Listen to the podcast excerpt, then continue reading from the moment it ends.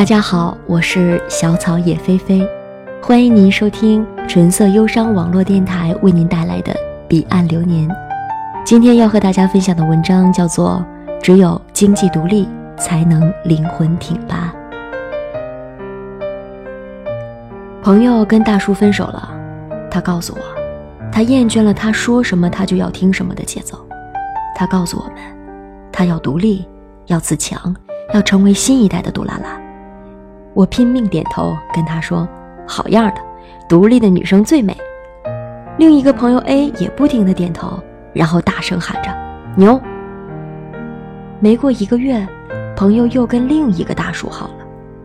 A 知道这个消息后很诧异，他说：“这货不是说以后要独立吗？”那些天，因为和他住得很近，我清楚地看到他这个月怎么过的。他从很大的三居室搬进了和别人拼租的房子，洗澡、上厕所跟几个男生公用。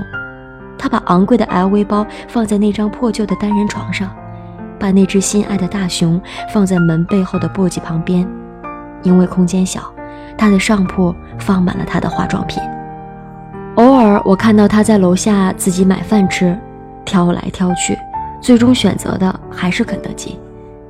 他的朋友圈越来越矫情，恨不得把全世界的失恋语录都写时常半夜三更发一张自拍，告诉自己要坚强。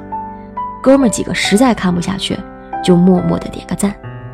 我跟 A 讲完上面这段故事，A 说：“挺励志的呀，为什么最终还是随随便便找了个大叔？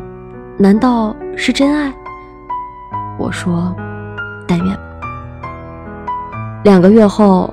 他又分手了，哭了两天，接着信誓旦旦地约我们出来喝酒，说这次一定要独立，要独立，我要做一个独立的女孩子。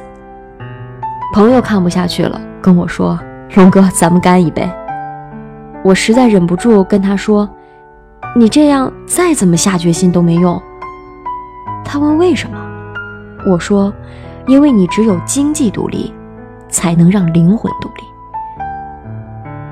我们都见过很多愿意独立的女孩子，因为大家很清楚的知道，靠山山会倒，靠人人会跑，唯一保险的就是自己成为那座山，自己成为那个可以依靠的人。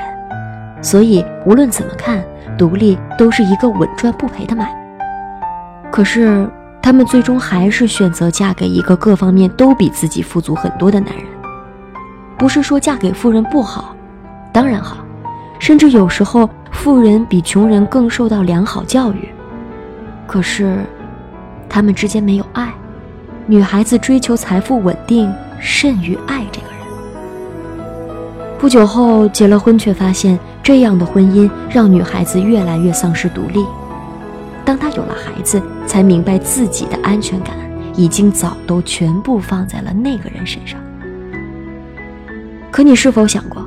安全感不能放在一个人身上，而是自己给自己的。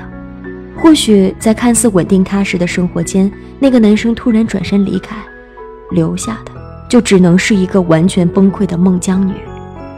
虽然谁都喜欢别人为自己铺好彩虹，但别人铺好的彩虹，随时都可以撤走。我曾经在上课的时候告诉我们班的女孩子读书。然后找一份收入不错的工作很重要。有女孩子告诉我：“读书干什么？读书还不如嫁个好人。”她继续说：“我嫁人后照样可以做到你说的独立，不矛盾。”那时我站在台上，哑口无言，觉得她说的很对。几年后，当我经历了朋友说的故事，忽然明白了。女生年轻时的奋斗不是为了嫁个好人，而是为了让自己找一份好工作，有一个在哪里都饿不死的一技之长，有一份不错的收入。因为只有当经济独立了，才能做到说走就走，才能灵魂独立，才能有资本选择自己想要的伴侣和生活。我们多少都见过一些父母让子女干一些自己不愿意做的事情，子女有时候不愿意做。当和父母发生冲突的时候，父母最后一招就是断了孩子的经济来源。这一招直接砍断了孩子独立性格的翅膀。我们也见过老公老婆吵架，老公气冲冲地说了一句：“这是我买的房子，你给我滚。”女孩看着偌大的城市和点点的灯光，妥协了，因为她知道，离开这里，何处才是她的家。这一招直接打垮女人独立的灵魂。可你是否想过，当你的双手足够让自己支撑在这个社会？用强大的臂膀保证自己经济独立的时候，谁还能有资格让你趋炎附势的做自己不喜欢的事儿呢？回到朋友的故事，如果他能有一技之长，找到一份月收入不错的工作，或许前期的分手会让他不那么适应，可是毕竟一个人也是 OK 的，毕竟注意力很快就会转到事业，慢慢的等待着另一个白马王子。一个独立的女人不仅会义无反顾的爱一个人，但当爱情破碎，她一个人也能过得很好。这一切，都基于你的双手足够让你经济独立，你的肩膀能扛起自己厚重的未来。不仅是女生，其实，谁都是。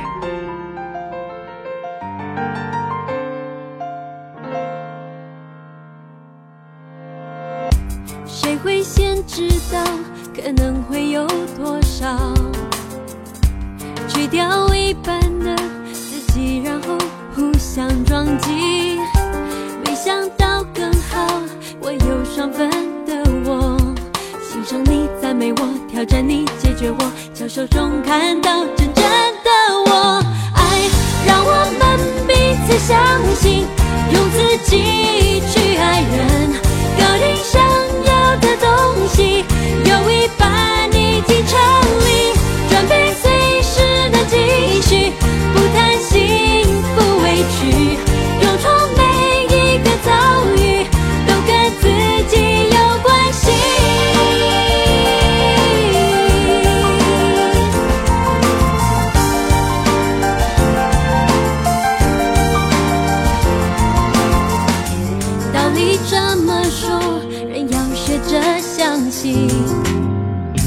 没那么故意。